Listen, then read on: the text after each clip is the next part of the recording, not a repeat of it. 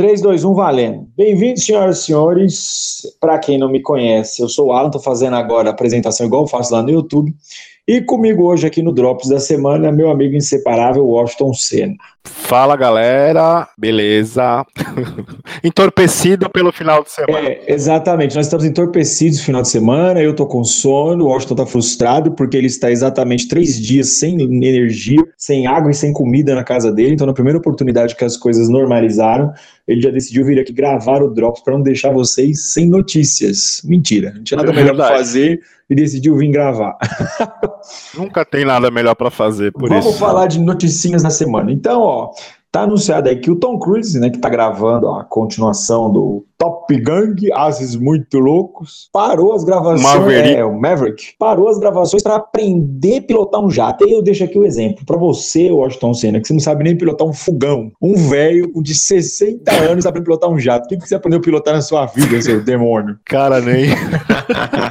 ah, o cara é loucão, né? O último Missão Impossível, ele, ele aprendeu aquela cena do helicóptero, ele pilotando de verdade, né? O cara ele leva ao extremo mesmo o, o ato de atuar, né? Já que ele não atua bem, então ele tem que. Ele passa É, credibilidade. cara, eu acho que agora sim, nós temos três objetivos na vida: ser o Brad Pitt, ser o marido daquela gostosa lá que apresenta o programa do sexo na Globo, Rodrigo Hilbert, o cara que mata galinha e, e bezerrinho na TV, ou virar o Tom Cruise. É três focos da vida que eu tenho agora. Vamos virar um desses três caras. Ah, ele é velho e baixinho, ele tem que saber fazer alguma coisa. É, mas né? ó, ele tem os dentes certinho, mano. Hoje em dia, hein? Você viu o tratamento dentário que ele fez? Ficou top, velho. Antigamente os dentes do cara, Jesus. verdade. ele parecia aqueles desenhos É verdade.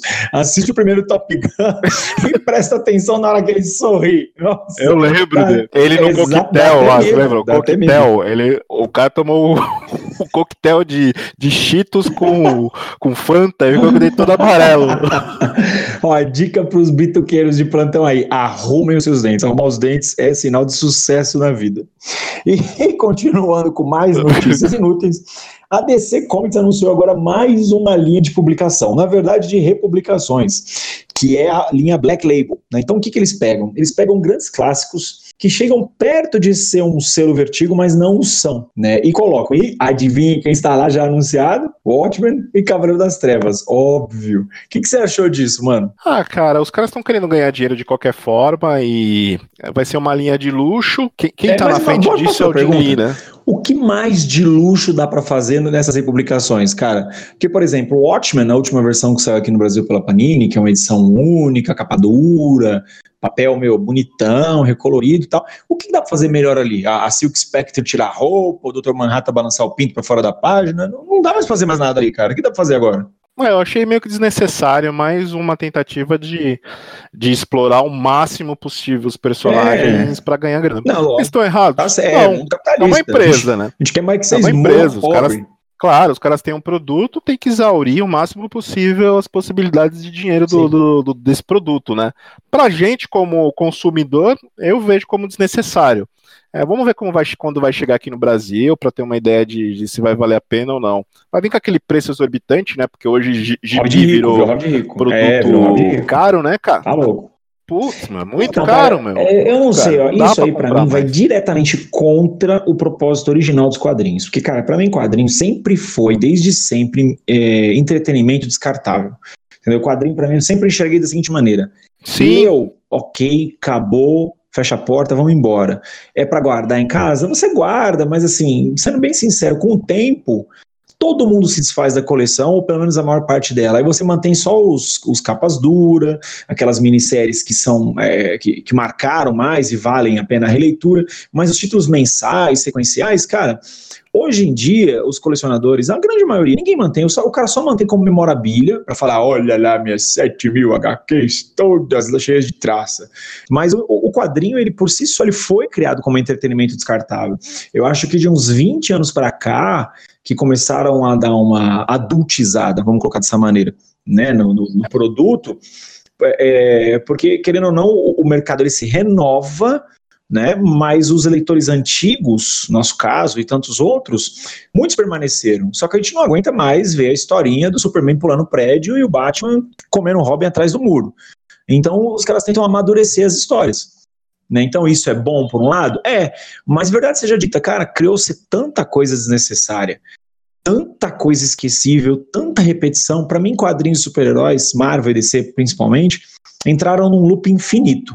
Entendeu? Então, às vezes, quando até os caras zoam, né? Fala, pô, você não gosta de nada. Cara, não é que eu não gosto de nada, eu gosto do que presta. Entendeu? Para mim, o que presta já foi escrito.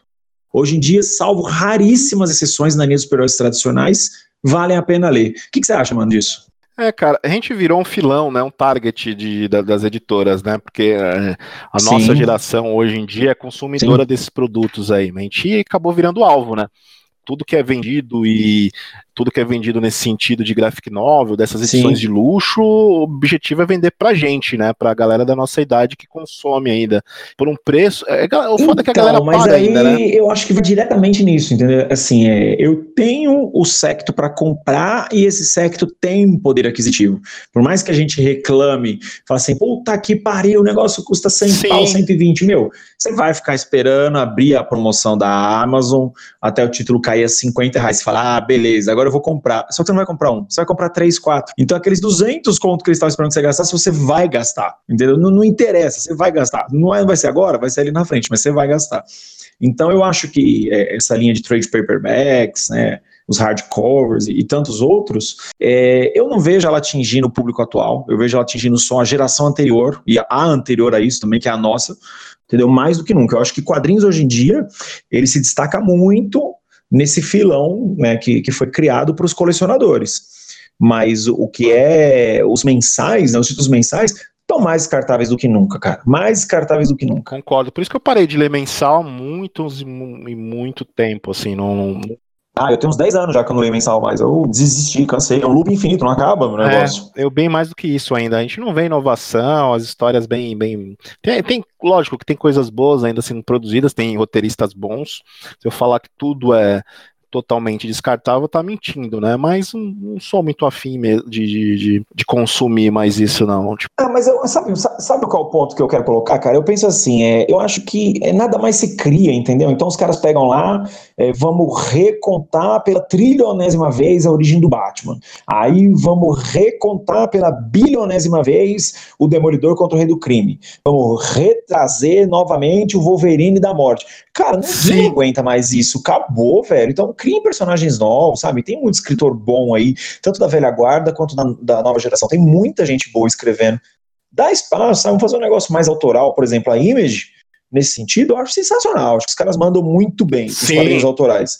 Mas Marvel DC pra mim acabou. Eu não perco mais meu tempo lendo isso, não. E, cara, essa semana, agora dando um tiro na DC e na Marvel, é, essa semana na Netflix e teve a estreia de She-Ra, a Princesa uhum. do Poder e Super Drags. Ah, o segundo eu adoguei, adoguei. Cara, Super Drags assisti, assisti acho que cinco episódios e é uma animação brasileira, né? Ela é uhum. Anderson Marranx, eu acho que é o nome dele, Fernando Mendonça e Paulo Lescaut, os criadores. Você acha não que você tá lendo no Google, desgraçado? É lógico, né? Tá eu vou decorar isso. Você, é, eu você vou decorar. o nome de todo mundo, toma vergonha.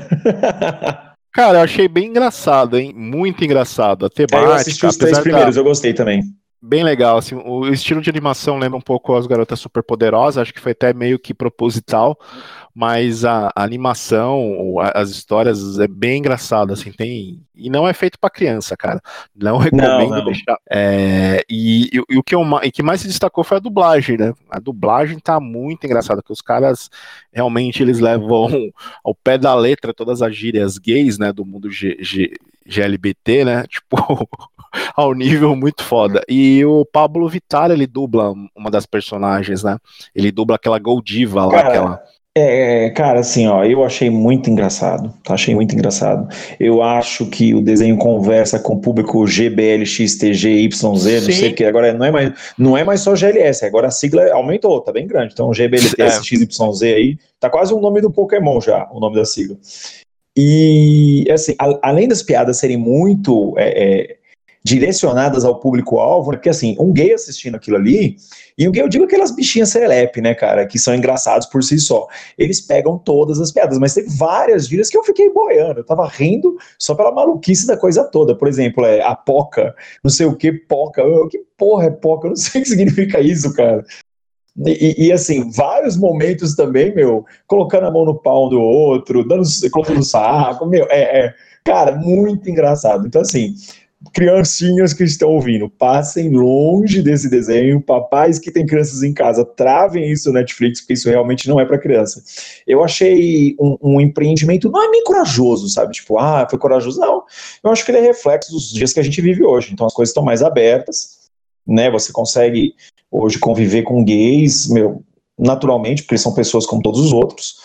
É, independente desse negócio de direita, esquerda, ódio, amor, não, não vou nem entrar nessa panfletagem aqui, porque para mim isso só atrai mais ódio. Mas eu acho muito bacana o fato de existir uma produção direcionada para essa galera. Então, importantíssimo, assim. E principalmente brasileira, né, sim, cara? Sim, sim, sim. Eu achei, eu achei pioneiro, assim, achei super pioneiro. Pioneiro por ser feito diretamente para esse público e por ser feito por brasileiros, entendeu? E para brasileiros de um modo geral. Então, parabéns à Netflix aí pela coragem, né, e pelo pioneirismo do, do, do negócio. Achei muito legal. E o Shira, né, o Princesas, eu achei legal isso plural, né, Princesa do Poder, ele é exatamente a mesma coisa, ele é uma visão dos nossos dias atuais.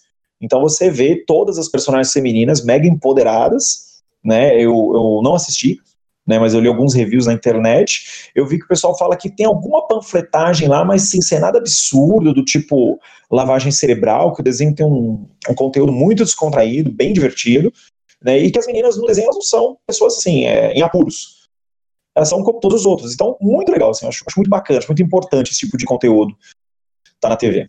Eu também acho, porque na própria, na própria década de 80, quando a She-Ra é, foi lançada, né, e depois do He-Man, foi, foi, também, né, um, um, um alerta, assim, para falar que as mulheres também podiam ter poder, uh, indiretamente ou não, naquela época não tinha tanto, tanta panfletagem igual hoje em relação ao feminismo, né, e, mas foi, foi um alerta, né? Falou assim, ó, oh, meninas, vocês também têm os vocês também têm poderes, vocês também podem, podem ser super heroínas, né? Igual os meninos, né? Os meninos têm o He-Man, mas vocês têm a She-Ra. Assim. Na época foi importante esse o, o, desenho nesse contexto, né? De, de valorização da mulher como, como uma figura importante, né? Assim, po podendo ser uma heroína, podendo ter uma repre representatividade legal, né? Nesse universo de, de da cultura pop, né? E tanto é que ela é conhecida até hoje, né? Shira, tipo, até hoje ela ela é tão é, conhecida quanto o He-Man, né? É, só que achei assim, eu sempre tive uma, uma visão dela, ela sendo mais um sidekick do He-Man do que qualquer outra coisa. Ela tinha a série dela, né? Ela era uma personagem forte, carismática pra caramba, mas eu lembro, por exemplo, que quando conversava um desenho com outro, que eles tinham uns crossovers. Era sempre tinha, mas era sempre o He-Man aparecendo. É, era o He-Man que resolvia. É. O He-Man que era o... E o He-Man aparecendo lá. Exatamente, o He-Man e, e, o, o Príncipe Adam, que nada mais é do que um personagem da, da Super Divas lá, Super Drags. Que o Príncipe Adam é, é não, na verdade, é, título, é o personagem mais gay dos desenhos dos anos 80 que existe. Tem ninguém mais gay que o Príncipe Adam, ele é totalmente gay, é uma diva. E, e, eu achava legal isso, assim, quando tinha esses crossovers, era bacana tal, você vê os, os, os vilões, acho que era como é que era? Era Horvath, né? O nome do vilão dela, não era isso? Isso, ele é o mestre do esqueleto, né? Isso, exatamente. Então tinha, o crossover era legal, funcionava bem, mas quando ambos né, estavam juntos, ela virava sidekick do He-Man. Então eu acho muito legal isso de ter a série dela revisitada. Muito bacana, entendeu? Então parabéns aí também por, esse, por essa coragem aí. E também agora, né, tá falando ainda de séries, a série The Mandalorian, que é a que a gente estava falando lá, a gente estava na dúvida sobre qual era que a gente estava falando, entrou a Gina Carano, oh, aquela mulher é um colírio na década passada, hoje eu não sei como é que Sim. ela tá, como é que ela tá hoje, tá bonitona ainda? Tá, tá bem. Aí, ó, pra tá quem bem. quer ver como tá a Gina, coloca o óculos Muito aí, bem. vocês vão ver agora fotinhos dela pra Private Magazine. Então, tá passando aí, tô ó. mostrando aqui, tá ó. Tá passando as fotinhos dela da tô Private aí, ó. Tá slides. Ainda não foi anunciado qual vai ser o papel dela.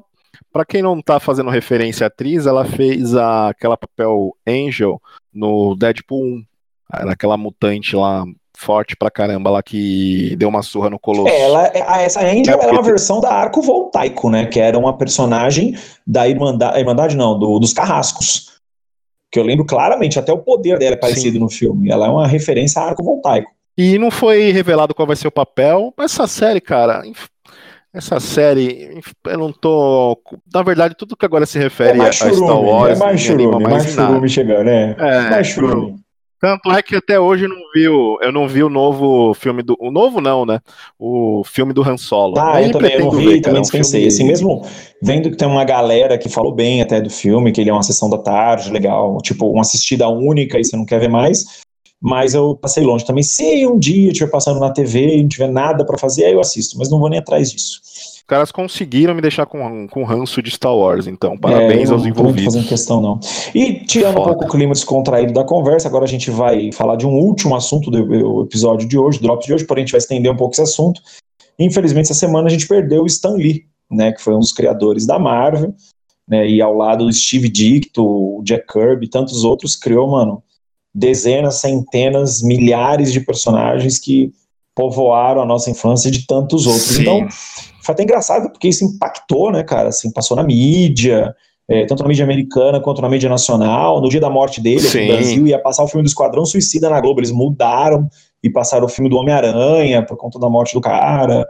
É, teve todo um, um, contexto aí no mundo, né? Então, eu confesso que eu fiquei bem chateado né, no dia, porque é legal você ver o tiozinho de 95 anos, né, cara, todo felizão lá, fazendo aquelas pontinhas dele nos filmes. Ele já não estava mais na indústria, só estava ganhando royalties, né, ele não tinha, não tinha mais papel algum na indústria, mas era legal saber que é, você viu uma parte da história acontecer, né, te, te atingiu de alguma maneira, mano, essa notícia? Sim, foi no último dia 12 agora, né, nessa semana. Realmente, cara, é esperado a morte dele, tanto é porque ela pelo o estado dele de saúde já não estava andando muito bem. É, por mais que seja esperado, quando acontece é, é um baque, né? E, e, o engraçado é que o cara parecia alguém próximo, né? Assim, Stan Lee, né? Você, você, um filme da Marvel, né, já ficava esperando ele aparecer, né? Sim, é, e, e, não só por isso, né? Porque o cara, querendo ou não, ele criou tudo o que a gente gosta hoje, né? Uma boa parte do que, do que nós somos e, e do que no, nos tornamos, né? Foi, foi devido às criações dele, né? Assim, o cara povoou a nossa infância e ainda povoou a nossa a nossa fase adulta e com certeza algo que a gente vai transmitir para nossos filhos, nossos netos, né? Vai, o cara, a alma dele está per, perpetuada é, aí eu, durante de várias gerações, né? O cara que esteve é, com a eu gente. Eu confesso que assim, para mim a criação dele mais emblemática até hoje é ainda é o meu personagem preferido, é o Thor, né? O Thor da Marvel. É, por conta do, do Thor da Marvel, fui me interessar por mitologia nórdica, acabei me apaixonando pelo assunto. Né? Então, hoje em dia, eu posso falar que eu entendo bastante mitologia nórdica por conta disso. Então, é, é legal, sabe? Tipo, foi o que eu falei, meu, 95 anos, já esperado, o cara morrer, esse cara quase tinha um século de vida, mas não é aquele tipo de notícia que você gosta de ver, né? Tipo, pô, mais uma velhinha lá no bolo do cara, legal ver que o tiozão tá vivo ainda. E também teve o cara, né, o Bill Maher, não sei se ele é, é comediante, comentarista, sei lá que diabo que é. Esse é o desgraçado. É um desgraçado. Esse cara soltou uma nota na internet, que aí eu vou colocar os dois pontos da, da, história, né? Que ele fala que ele fica até ele até estranhou as pessoas estarem tão chocadas com a morte do Stan Lee, porque quadrinhos na verdade são coisas de criança, né? Não era para ter tanto adulto chocado, porque geralmente quadrinhos de criança quando você cresce, você para de acompanhar os tais quadrinhos e vai ler coisas de adulto. Só que aí assim, das duas uma, eu acho que ele realmente tem um pouco de razão nesse comentário, porque os quadrinhos de super-heróis, na sua essência, eles foram criados para criança, tá? Lá nos anos 40, 50 e 60, né? Que foi as três décadas que englobam lá o período do Era de Ouro. Porém, a indústria ela se reinventou completamente dos anos 80 para cá. Então, hoje em dia, você tem muito quadrinho, porque a gente está falando de quadrinho, não necessariamente super-heróis. É, direcionado ao público adulto. Então você vê coisas do tipo o selo Vertigo, né, com Sandman, é, com The Scalped, ou é, The Preacher e tantas outras HQs, né, que são feitas para adultos, não pode dar isso para uma criança ler. Então acho que você é interpretar de uma maneira tão errônea que quadrinho é uma mídia consumível para criança, foi no mínimo infeliz da parte do cara. Porém, eu até concordo com ele com relação à questão dos super-heróis, eu tocante dos super-heróis. Eu acho que os super-heróis eles servem sim para povoar a mente de uma criança e fazer ela acreditar no inimaginável. Eu acho legal isso. Muito bacana, né? A criança que vê o Superman voando fala, pô, quero voar igual, ou ver o Thor arremessando o martelo, o cara arremessar também, ou ver o Hulk, Hulk esmaga, quero esmagar também. Acho muito legal, só achei que ele foi meio infeliz na colocação, da maneira como ele né, a, a soltou. O que, que você achou dessa história toda aí, mano? É, o cara é comediante, ele quis aproveitar o gancho da morte do cara e, e ter os 15 minutinhos de fama dele, né? É, aproveitar e ter um pouquinho de repercussão. É, o, querendo ou não, realmente, o cara tem razão no, querendo ou não, o, o consumo de quadrinhos é sempre foi, né, é em sua essência, é algo voltado para a galera infanto-juvenil, criança e, e, adolescente, né? A gente que ainda continuou, né, ainda nessa a gente que não saiu ainda da adolescência, ainda continuou consumindo. A quinta série não a sai quinta de série, é, A quinta série não saiu da gente. Mas assim, o cara foi infeliz no momento, né? Esperar um pouco, pô, tá todo mundo ainda. O defunto nem. Tava muito fresco, né? É, tanto que até é. o Neil Gaiman, é, o Neil Gaiman Sim. soltou um tweet que eu não lembro na íntegra, mas ele fala uma coisa mais ou menos assim, tipo. Ah, ok, tem milhões de pessoas preocupadas com a morte do Stan Lee. E quantas mil estão preocupadas com Bill Maher vivo? Eu falei, é, ai, essa é, doeu, é. né? É, essa, essa doeu, tá ligado? Tipo, é. podia ter passado sem essa, né? Então, eu não sei, cara. Assim, foi eu falei, é, foi um comentário infeliz, não, aliás, como você mesmo colocou, foi um comentário infeliz na hora infeliz, porém tem um fundo de verdade aí. Sim, é que não tem como tirar a importância do Stan Lee, né, cara, em relação ao que ele fez para várias gerações aí. O cara criou produtos consumíveis aí, é, não só no, nos quadrinhos, como filmes, produtos lancheira, a maçã do Homem-Aranha, né, cara? Tipo, o, o, cara criou produtos aí que estão perpetuando, vão perpetuar gerações aí, né? É tirar a importância Também do acho, cara que foi, querendo ou não, dentro de determinadas proporções, foi um, um gênio, não, né, cara? Não posso falar que o cara foi gênio, mas foi uma mente criativa muito importante, né, para nossa Muito nossa importante. Gerações. É, eu não sei, cara, eu acho que o peso, assim, eu acho que a única morte que vai ter um peso próximo dessa, assim, que você faz para lembrar durante gerações, vai ser quando a Gretchen morrer, porque aí você vai perder o meme da família dinossauros lá, do Roy. Puta, é verdade. Tem mais a mulher com a cara do Roy, entendeu? Porque todo mundo da Gretchen, cara, todo mundo sabe que é a Gretchen. É Quem é a Gretchen? É aquela mulher que parece o cara da família dinossauros. É, meu, esse meme eu já vi escrito em inglês já, a galera zoando lá fora. Eu uma também, é um personagem icônico também, né? É verdade, cara. E a infame essa, né? Essa nem fazendo força dá pra dar risada. Essa foi infame. que bosta. Mais alguma noticinha da semana, Washington, que você queira colocar? Não, cara. Acho que é só isso, né? Acho que a última notícia foi a mais triste e ficamos com até o próximo drop. Teve é, várias a gente outras. Tem crime de feriadão.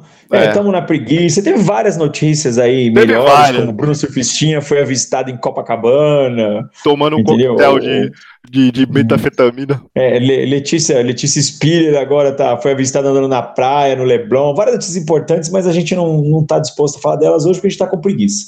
Caetano então, Veloso peida no cinema. Agora, recados finais aí, Washington Senna. Galera, procuradobitucas.com, acesse lá, é, arroba procurabitucas no Twitter, acesse lá também, e vamos aumentar esses números aí de downloads, galera, vamos fazer a gente crescer, eu quero, é, a gente tá para ser convidado aí no Ding Dong do Faustão, e os caras não gostaram muito dos nossos números não, da nossa audiência, então a gente precisa melhorar. Contamos com vocês. Ó, galera, eu vou, eu vou ser sincero, tá? Eu já vou desmentir tudo isso que ele falou, porque eu acho que é megalomaníaco, tá? A gente já tem uma audiência de bilhões, nosso servidor trava mensalmente pela quantidade de downloads, tá?